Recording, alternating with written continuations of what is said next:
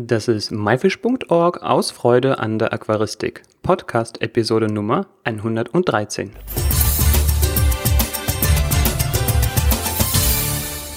Hallo, mein Name ist Joris Jutiaevs und herzlich willkommen bei einer weiteren Podcast-Episode. Diese Woche widmen wir uns einem weiteren Grundlagenthema der Aquaristik, nämlich der Filterung. Als Interviewpartner haben wir den Biologen Heiko Blessin im Interview. Seine langjährige Erfahrung auf dem Gebiet Aquaristik, unzählige Vorträge sowie Reisen zu den wichtigsten Biotopen der Welt machen ihn zu einem waschechten Experten.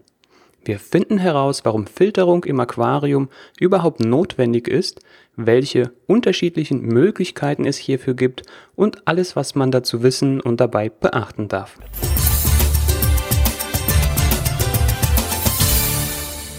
Hallo Heiko und herzlich willkommen. Hallo Joris, schönen guten Morgen. guten Morgen. Heiko, bevor wir in das heutige Thema einsteigen, wie viele Jahre Aquaristikerfahrung hast du bereits und in welchem Biotop bist du noch nicht gewesen? Schöne Frage. Also seit meinem neunten Lebensjahr, und ich bin jetzt 56, mache ich Aquaristik. Ähm, mal mehr, mal weniger. Zeitweise hatte ich 15 Aquarien. Heute habe ich noch eins, ein großes Tanganjika-See-Aquarium zu Hause. Meerwasser hängt aber mein Herz dran. Das mache ich aber hier in der Firma. Wir haben ein großes äh, 1000 Liter Aquarium hier in der Firma. Ähm, ja, Aquaristik. Es gab bei mir eigentlich nie eine Zeit ohne Aquaristik. Welches Biotop habe ich noch nicht gesehen? Ähm, mein größter Wunsch, wenn ich meine Hitliste äh, aufschreiben müsste, wäre die Antarktis. Die hat aber mit Aquaristik so eher gar nichts zu tun. Leider, leider. Sonst würde ich auch mal eine Expedition dahin starten. Äh, die steht bei mir ganz oben. Aber Zentralafrika, wenn ich so an unsere Zierfische denke, da habe ich noch Lücken. Da muss ich aber auch ganz ehrlich sagen, habe ich ein bisschen Manschetten, weil ganz viele Leute, die in Zentralafrika, also Kongo und dann Richtung Westafrika rüber unterwegs waren, sind auch mit schlimmen Krankheiten zurückgekommen. Und das ist natürlich in Zentralafrika von politischer Unsicherheit mal abgesehen nicht so lustig. Aber ansonsten haben wir mit unseren JBL-Expeditionen, ich bin ja bei JBL der Leiter unserer Expedition, haben wir eigentlich alle Kontinente durch und wir haben viele Biotope gesehen. Aber äh, nimm mal Brasilien als Beispiel. Wir waren jetzt an fünf Orten in Brasilien, aber wenn man sich die Karte aufmalen würde, würde man sehen, dass man 90 Prozent nicht gesehen hat und 10 Prozent gesehen hat. Mhm. Also es gibt noch viel zu tun und da freue ich mich auch drauf. Ja, aber die wichtigsten habt ihr und umso ja. mehr freue ich mich da auf deine Expertise aus diesen Reisen und ja, einfach dein Wissensfundus. Lass uns gleich in das Thema äh, in das heutige Thema einsteigen und zwar Filterung im Aquarium und äh, mit einer Frage beginnen. Ähm, ist denn die Filterung im Aquarium überhaupt notwendig? Auf jeden Fall. Selbst wenn wir ein kleines Aquarium hätten, äh, in dem wir ganz wenig Besatz und viele Pflanzen haben. Das äh, kann gut gehen, aber bei, ich schätze jetzt einfach mal 99 Prozent aller Aquarien ist es einfach so, dass wir relativ viel Fisch auf relativ wenig Litern haben. Und in dem Moment ist es eben kein Teich in der Natur, sondern es ist ein künstliches Biotop und da müssen wir mit Technik ein wenig nachhelfen. Der Filter macht zwei Dinge. Das eine, er sorgt für ein bisschen Wasserbewegung. Das könnte ich auch anders machen mit einer Strömungspumpe. Das zweite, er hält das Wasser klar. Also er enthält gewisse Filtermaterialien, die einfach Trübstoffe, Schwebstoffe, Schmutz aus dem Wasser herausholen. Das ist auch nur bedingt eine Funktion des Filters, denn viel Schmutz, jeder, der ein Aquarium sauber gemacht hat, weiß das, landet im Boden und das schafft der Filter gar nicht. Wenn der Filter das auch noch schaffen sollte, dann hätten wir so ein Wellnessbecken. Die Fische würden alle links an der Scheibe kleben aufgrund der starken Strömung. Das wäre auch Quark. Nein, der Filter hat die Hauptaufgabe eigentlich Siedlungsraum für schadstoffabbauende Bakterien zu liefern, denn ungefähr mal eine, eine grobe Zahl 90 Prozent aller Bakterien, die uns im Aquarium Schadstoffe abbauen, Stickstoffkreislauf und solche Geschichten, die sitzen im Filter. Und das ist eigentlich die Hauptaufgabe des Filters. Super. Dann lass uns gleich weitermachen und uns die unterschiedlichen Möglichkeiten der Filterung in der Aquaristik anschauen. Welche fallen dir da als erstes ein? Ja, es gibt wirklich super, super viele. Aber das erzeugt bei vielen Verwirrung. Ich habe mal so ein Gespräch gehört, wie einer in den Laden kam und sagte, ja, ich hätte gern für mein Meerwasseraquarium einen Filter, was brauche ich denn da? Und dann hat der Verkäufer das gemacht, was ich jetzt für dich machen könnte. Er hat einfach alles aufgezählt, was es gab. Der Kunde ist praktisch schreiend aus dem Laden gelaufen, weil er vollkommen verwirrt war und nicht wusste, was er machen soll. Also wir haben in der Aquaristik eigentlich erstmal immer, wir haben Außenfilter und wir haben Innenfilter. Das ist jetzt mal die grobe Unterscheidung. Und dann gibt es natürlich da dann noch verschiedene Möglichkeiten. Es gibt auch noch eine Bodenfilterung, die aber durchaus problematisch sein kann. Es gibt Rieselfilter, die außerhalb der Aquarien installiert werden, die aber sehr viel Platz wegnehmen. Es gibt Flächenfilter, ähnlich wie Rieselfilter, die auch außerhalb sind, auch viel Platz wegnehmen. Es gibt also durchaus noch verschiedene Sachen. Aber wenn wir uns mal Marktanteile in der Aquaristik ansehen, wie viele Verbraucher kaufen welche Art Filter, dann ist, glaube ich, fast 100 Prozent, also wirklich knapp drunter, sind Außenfilter und Innenfilter und die Innenfilter unterschieden in Motorbetrieben und Luftbetrieben. Mhm. Sehr gut. Und wenn es so etwas wie die beste Filterart gibt, welche wäre das deiner Meinung nach? Immer, ich lasse jetzt mal kurz weg, äh, ob drin oder draußen, immer zwei Dinge liegen ganz vorne. Der Filter mit dem größten Volumen und der Filter, der am leichtesten sauber zu machen ist, denn wir sind Menschen, wir sind faul, wir haben keine Lust auf Arbeit. Das sind die, die ich immer bevorzugen würde. Mhm. Also das ist gar nicht so typabhängig, sondern jetzt wirklich von diesen Faktoren.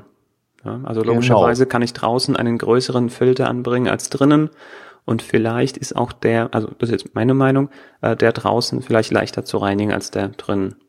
Das muss nicht so sein. Es gibt ja auch eingebaute Filter. Mhm. Also äh, Biofilter wurden die früher, also es gibt heute ganz viele Biofilter, aber die wurden früher immer eingeklebte Biofilter genannt ähm, die ein großes Volumen haben, wo man von oben, das Wasser von oben nach unten durchläuft und oben eine Lage Filterwatte drauf ist. Man macht einfach nur die Aquarienabdeckung äh, weg, nimmt die Filterwatte raus, macht neue Filterwatte rein. Das dauert also weniger als eine Minute. Das sind ideale Filter in meinen Augen.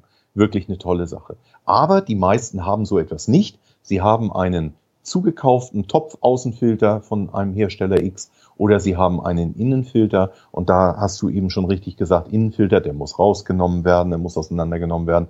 Der Außenfilter, ein moderner, guter Außenfilter, der kann abgesperrt werden, also Stecker raus natürlich, kein Wasserdurchfluss mehr. Dann kann der abgesperrt werden. In dem Moment kann man den Filterkopf abnehmen. Man muss da gar nicht mit Schläuchen noch rum und Wasser raus. Einfach Filterkopf ab, Vorfilter von oben, also bei unseren Filtern ist es so, dass die oben drin liegen, kann man rausnehmen, neue Vorfilter rein oder sogar den Vorfilter auswaschen und dann ist der wirklich in, äh, ich müsste stoppen, aber in, in drei Minuten ist sowas tatsächlich erledigt. Mhm. Heiko, ähm, du sagtest, sag ich mal, ne, so möglichst großes Filtervolumen. Gibt es da irgendeine Faustformel irgendwie, so wie groß ein Filter sein muss? Ist größer dann wirklich immer besser? Äh, eigentlich tatsächlich. Nun ist aber folgendes Problem. Alle Hersteller, egal wie sie heißen, korrelieren natürlich immer Filtervolumen zu einer Pumpenleistung. Und wenn du jetzt ein äh, Nano-Aquarium hast und du hängst da den möglichst, also nach meiner Regel jetzt, den möglichst größten Außenfilter ran, den es gibt, dann hast du natürlich eine Wasserbewegung, also da würden die Fische alle eingelutscht werden in den Filter und das macht alles keinen Sinn. Ähm, man kann Filter in der Leistung regulieren, also viele jedenfalls. Und das ist schon mal gut. Also immer am Filter auslassen, nie am Filtereingang. Das mögen die Pumpen nicht. Und jetzt meine Regel, wenn jemand jetzt einkaufen geht und er hat jetzt verschiedene Filter vor sich im Regal, dann soll er gucken, wo seine Aquariengröße zu finden ist. Und die meisten Filter haben eine von bis. Und wenn jetzt auf einem Filter draufsteht, er hat, der Kunde, der Aquarianer hat ein 100 Liter Aquarium und auf dem Filter steht von 50 bis 100 Liter, dann nicht. Dann lieber beim nächsten gucken, bei der nächsten Größe 100 bis 200 Liter, wunderbar. Seine Literzahl ist dabei, aber nach oben hin ist Luft und dann hat er Reserve. Dann hat er ein schön großes Filtervolumen. Die Pumpenleistung reicht allemal aus. Die kann er sogar noch ein bisschen runterregulieren, dass gar nicht so viel Strömung im Aquarium ist. Außer die Fische mögen das. Das kann natürlich auch sein. Dann hat er den richtigen gefunden. Also immer auf die empfohlene Literzahl gucken, für welche Aquariengröße und da immer an das obere Limit gehen, nicht nach unten hin. Im Zweifelsfall eine Nummer größer kaufen. Okay. Und gibt es jetzt vielleicht irgendwie ein bestimmtes Verhältnis, nochmal so eine, so eine Faustformel, sage ich mal, diese, diese Literangabe, also die Pumpe meine ich jetzt bei dem Filter, die hat ja so eine Umwälzung Liter pro Stunde. Ähm, gibt es da ein bestimmtes Verhältnis zwischen dieser Pumpenleistung und der Aquariumgröße? Nein, würde ich, äh, ich, ich würde auf so eine, ein, einen Grad, Wirkungsgrad und an eine empfohlene Leistung nicht eingehen. Nein.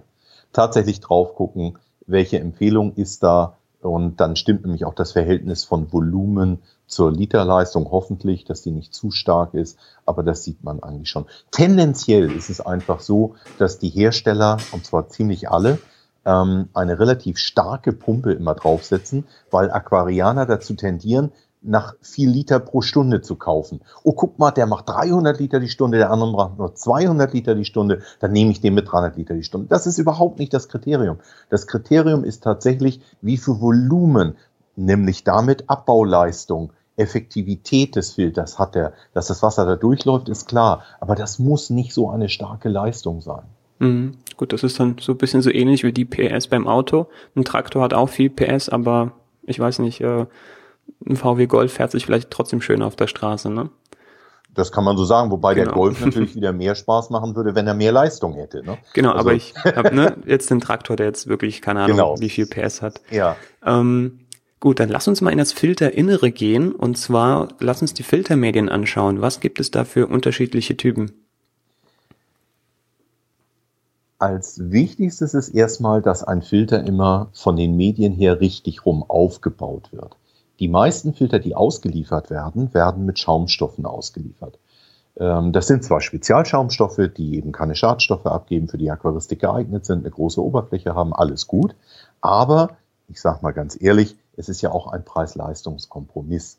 Würde man einen Filter perfekt bestücken mit einem Sinterglas-Filtermaterial, mit noch größerer Oberfläche, was es nämlich hat, oder mit speziellen Problemlöser-Filtermaterialien, dann wird der Filter deutlich teurer werden. Und dann geht es wieder um den Wettbewerb. Guck mal, was kostet der Filter, was kostet der, der ist ja viel zu teuer. Niemand sieht, dass der auch gleich die tollsten Filtermaterialien hat. Das heißt, die Hersteller sind bemüht, auch da wieder so ein bisschen drauf zu achten, dass das Ganze nicht zu teuer wird. Also man bekommt ihn mit, mit, mit Schaumstoffen. Das ist erstmal als Grundlösung okay, als Start, aber das kann verbessert werden. Wichtig in einem Filter ist immer, dass von grob nach fein gefiltert wird. Hätte man ein zu feines Filtermaterial am Anfang, nehmen wir mal an, wir würden die Filterwatte im Außenfilter oder Innenfilter gleich als allererstes drin haben, dann würde diese Filterwatte ganz schnell verstopfen und man kommt ja so schlecht dran, weil man eben alles aufmachen muss dann äh, macht das alles keinen Sinn. Deswegen sind normale Innen- und Außenfilter immer so aufgebaut, dass erstmal grob gefiltert wird, der grobe Schmutz bleibt hängen, dann kommt eine mittlere, äh, mittleres Filtermaterial, der mittelfeine Schmutz bleibt hängen und ganz am Ende kommt dann feines Filtermaterial, wo dann auch noch die feinsten Partikel rausgeholt werden. So verstopft der Filter nicht so schnell, die Bakterien können ordentlich abbauen, alles gut. Also das ist erstmal der Grundaufbau. Und dann kann man eben versuchen, einen Filter zu optimieren. Wenn du bei deinem Autovergleich bleibst, also den Motor ein bisschen zu optimieren, zu tunen, gar nicht mal auf mehr Leistung, aber auch auf Effektivität unter Umständen. Und da kann man jetzt Schaumstoff austauschen gegen, was ich gerade gesagt hatte, Sinterglas. Filterkugeln oder Filterringe. Da gibt es verschiedene für kleinere Filterkugeln, für größere nimmt man dann Filterringe. Und damit erhöht man einfach die Effektivität des Filters, weil da noch mehr Schadstoffe abgebaut werden können, weil mehr Bakterien da sind. Das ist das eine, das ist das mechanisch-biologische Filtern. Der Filter hat aber noch einen anderen großen Vorteil. Nehmen wir mal an, ich habe im Aquarium bestimmte Schadstoffe. Ich habe Phosphate drin, die mir Algenprobleme verursachen. Ich habe Nitrate drin, die genau das gleiche machen, auch Algen verursachen. Ich habe äh, vielleicht eine Färbung im Wasser, die ich rausholen will. Ich habe Medikamente im Wasser, äh, habe die Medikamentierung beendet, alle Fische sind wieder fit. Ich will die Medikamentenreste rausholen. Auch da hilft mir ja der Filter, weil ich jetzt diese Problemlöser-Filtermaterialien dort einfügen kann. Die lösen mir mein Problem, hinterher nehme ich sie raus, entsorge sie und gut. Und diese gibt es eben, also äh, ich weiß nicht, ob bei allen Herstellern, aber ich weiß, bei uns ist es so, haben wir eben gegen Nitrit, Nitrat, Phosphat, gegen Silikate, Wir haben Aktivkohle gegen Medikamentenrückstände und Färbungen im Wasser. Und so gibt es also wirklich einen Haufen verschiedene Filtermaterialien. Da muss man sich dann schlau machen im Einzelfall. Was habe ich für ein Problem und womit kann ich es lösen? Und das setze ich im Filter ein. Und da ist es wichtig, dass das nicht als erstes in den Filter kommt, sondern auch hier eher am Ende der Filterung, damit der grobe Schmutz erstmal rausgeholt wird. Und am Ende der Filterung bleibt dann im Prinzip schon sauberes Wasser übrig, nur noch beladen mit diesen Schadstoffen, die ich rausholen will oder mit der Färbung oder dem Medikament. Und ganz am Ende kommt da mal ein Problemlöserfiltermaterial und das holt das dann am Ende noch raus. Okay. Gut, jetzt haben wir, sag ich mal, so einen groben Überblick bekommen. Wir haben gelernt, dass äh, solche biologischen Filtermedien mit einer größeren Oberfläche grundsätzlich besser sind. Ähm, ist es denn auch grundsätzlich richtig, den kompletten Filter nach Möglichkeit damit zu bestücken oder sollte ich dennoch so eine Mischung aus einer mechanischen, biologischen, also dass ich mir noch, sag ich mal, so einen Filterschwamm irgendwie übrig lasse und dann nur einen Teil durch dieses biologische dann ersetze? Nee, also die Filterschwämme kann man eigentlich wirklich komplett ersetzen. Ähm, Filterschwamm, das ist so ein bisschen eigenartig. Der Filterschwamm hat von seinen Werten her eigentlich ideale Daten. Er hat eine hohe Oberfläche, er ist preiswert, er kann toll besiedelt werden von Bakterien, also die Oberflächenstruktur ist in Ordnung. Das klingt alles ganz toll und das ist auch eine gewisse Zeit wirklich super. Und dann kommt das Problem. Nach einer gewissen Zeit verschlickt und verschlammt so ein Filterschwamm und man kriegt das nicht ausgewaschen. Hm, wir haben mal einen schönen Versuch gemacht in einem Seminar. Wir haben mal die Teilnehmer einen benutzten Filterschwamm auswaschen lassen, so doll sie konnten, unter fließend Wasser, und haben dann diesen vermeintlich sauberen Filterschwamm in ein Glas Wasser gesteckt und haben ihn für den nächsten Seminartag über Nacht stehen lassen. Am nächsten Tag hast du es schon gerochen, als du in den Raum kamst. Das war unglaublich. Was da noch drin war in diesem Filterschwamm, obwohl er wirklich eigentlich optisch sauber war, war unglaublich. Und das degeneriert dann, das sind ja Eiweiße, und das gibt dann, denaturieren die Eiweiße und das zersetzt sich und es fängt an zu stinken und zu muffeln. Und diese Verschlickung, Verschlammung passiert dann eben auch im Filter, im Filterschwamm. Das ist nicht ideal. Deswegen wirklich ersetzen, so viel wie geht, zum Beispiel was das Portemonnaie hergibt, und dann ersetzen durch ein richtig gutes Sinter-Filtermaterial, Sinterglas, Filtermaterial als allererstes, dann feiner werden und dann am Ende noch eine Lage Feinfilterschwamm kann man gut nehmen, das ist auch nicht so dick, kann, den kann man auswaschen, nur eben nicht die ganz dicken. Oder Filterwatte, Filtermatte, da gibt's ja verschiedene Möglichkeiten. Und so ist der eigentlich ideale aufgebaut, ohne Problemlöser jetzt. Die haben wir da jetzt im Moment mhm, nicht ja. gedanklich drin. Ne? So, du hast jetzt auch schon die Reinigung äh, des Filters angesprochen. Ähm, ja, wie oft muss denn ein Filter gereinigt werden? Da gibt es neue Erkenntnisse. Also so ganz neu sind die jetzt auch nicht mehr, aber vor einigen Jahren kam ein, eine neue Erkenntnis dazu, mit der wir alle nicht gerechnet haben. Bis dahin haben wir immer alle gesagt, lass den Filter so lange laufen wie geht, damit der gar nicht dauernd sauber gemacht wird, biologisch ordentlich läuft. Und erst wenn du merkst, dass da weniger Wasser rauskommt, dann ist der wohl scheinbar verstopft, dann solltest du ihn mal sauber machen. Das war so die Grundregel. Und dann kam eine interessante Sache dazu. Ein äh, Zierfischimporteur hatte äh, Verluste bei zum Beispiel bei äh, Regenbogenfischen aus Australien. Und die Wasserwerte in den Aquarien, die wurden überprüft. Es war nichts zu finden, also kein Ammonium, Ammoniak, kein Nitrit. Es war alles in Ordnung. Es war auch keine Krankheitserscheinung da. Und dann fielen bei ihm durch, ich glaube, stromtechnisch weiß ich nicht mehr, die, äh, die Filter aus. Es wurden alle Filter sauber gemacht, was sie sonst nie machen. Das sind Biofilter, die eben jahrelang laufen. Und danach äh, traten diese Probleme nicht mehr auf. Und dann hat er die Filter regelmäßig, und zwar alle zwei Monate gereinigt, und das Problem war weg.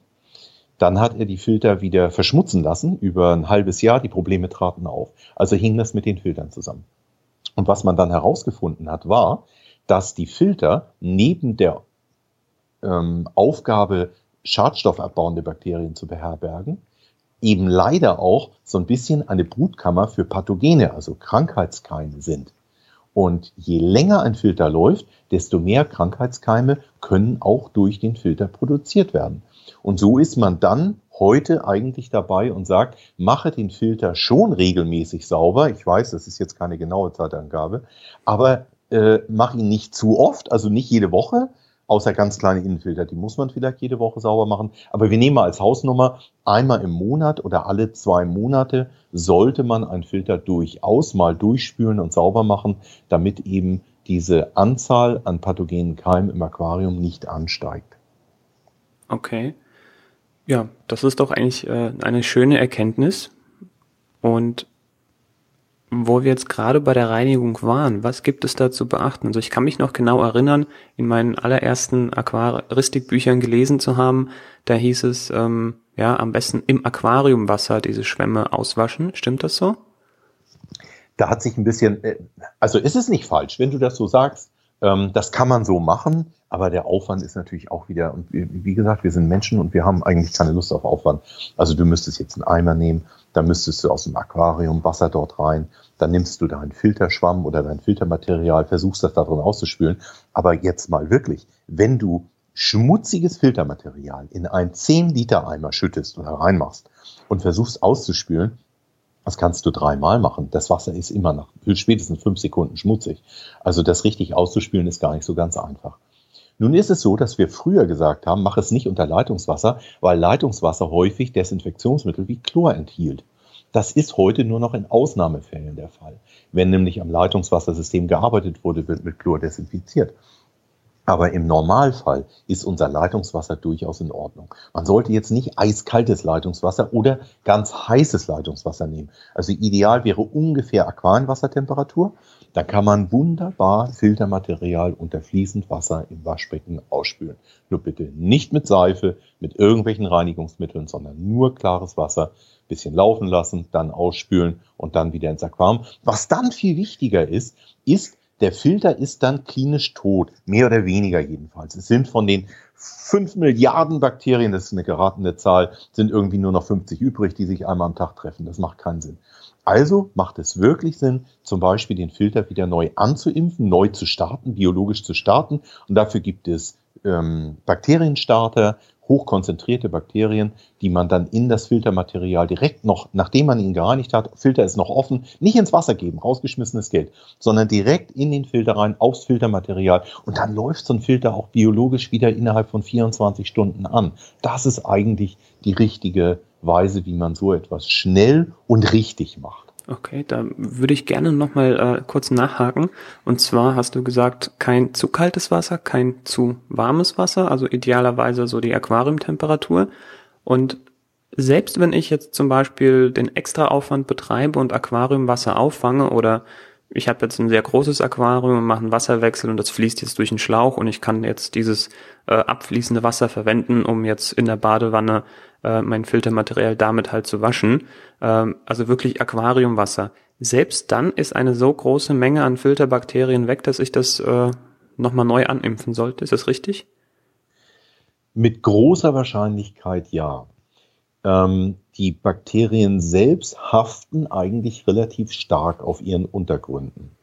Es ist aber so, dass sich Biofilme auf diesen Filtermaterialien bilden und diese Biofilme werden schon beim Reinigen, alleine weil man durch die Reibung, wenn du jetzt zum Beispiel Keramikringe oder du hast Sinterglasringe oder Kugeln und du reinigst die, also du gehst mit der Hand durch den Eimer und machst das schön sauber, dann durch die Reibung aneinander zerstörst du diese Biofilme und damit eben auch die Bakterienkulturen zu einem relativ starken Prozentsatz.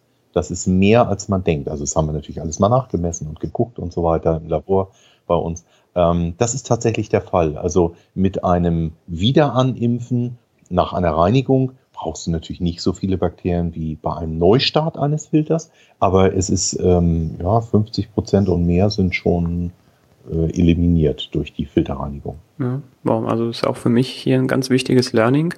Ähm, die Fakten, die packen wir auch noch in die Show Notes äh, für den Zuhörer zum später zum Nachlesen.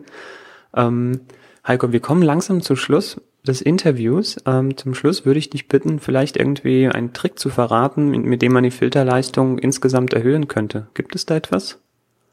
Also spannend fand ich, dass wir mal nachgemessen haben, was Filterschläuche an Leistungsreduzierung bewirken. Und wir haben herausgefunden, das kann man ja eigentlich, kann das jeder äh, mal nachmessen, die Literleistung, dass Filterschläuche, die verschmutzen relativ stark. Und zwar bilden sich in den Filterschläuchen, hat auch jeder beim Saubermachen schon mal gesehen, so ein schleimiger Belag innen drin. Und jetzt kommt's, 25 Prozent Verringerung der Filterleistung wird durch die Schläuche verursacht. Das ist eine ganze Menge. Ähm, also ab und zu mal so eine Schlauchbürste, ne, so ein langes Ding, so ein Spiralreiniger da mal durchziehen durch die Schläuche, dann hat man schon mal auf den Schlag 25 Prozent mehr Leistung. Aber jetzt eigentlich meine, mein Einwand, den ich am Anfang schon sagte, die Leistung, also die Filter, die Pumpenleistung ist eigentlich das geringste Problem, was wir bei einem Filter haben.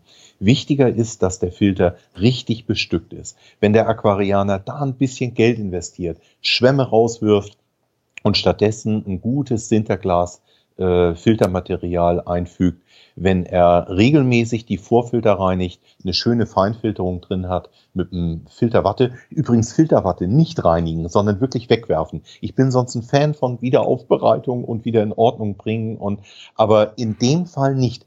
Filterwatte ist so fein, dass wir es nicht schaffen, diese Filterwatte richtig wieder sauber zu machen. Die muss wirklich weggeworfen werden. Und wenn ich das mache, dann habe ich genug Leistung des Filters. Wähle den Filter lieber in der Grundkonzeption, in der richtigen Größe. Das ist eigentlich die, den Grundwunsch, den ich da habe.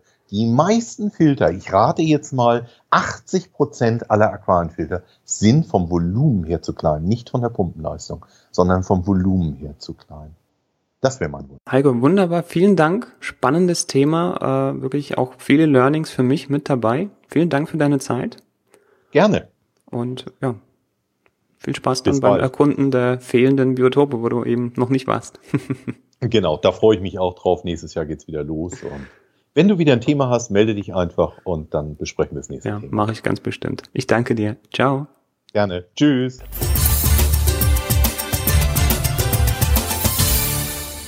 Das war das Interview mit Heiko Blessin zu dem Grundlagenthema Filterung im Aquarium. Ein wirklich wichtiger und von vielen unterschätzter Teil Ihres Aquariums. Die Show Notes zu dieser Episode findest du wie immer unter www.my-fish.org-episode 113. Episode wie immer als Wort und die Ziffern 113. Welche Art der Filterung gefällt dir am besten und warum? Sag es uns in den Kommentaren. Wir freuen uns auf deine Meinung. Nächste Woche dann das bereits versprochene Interview mit Daniel Metzer von WeScape. Aber bis dahin immer schön den Filter sauber halten. Das war myfish.org aus Freude an der Aquaristik. Tschüss und bis zum nächsten Mal, dein Juris.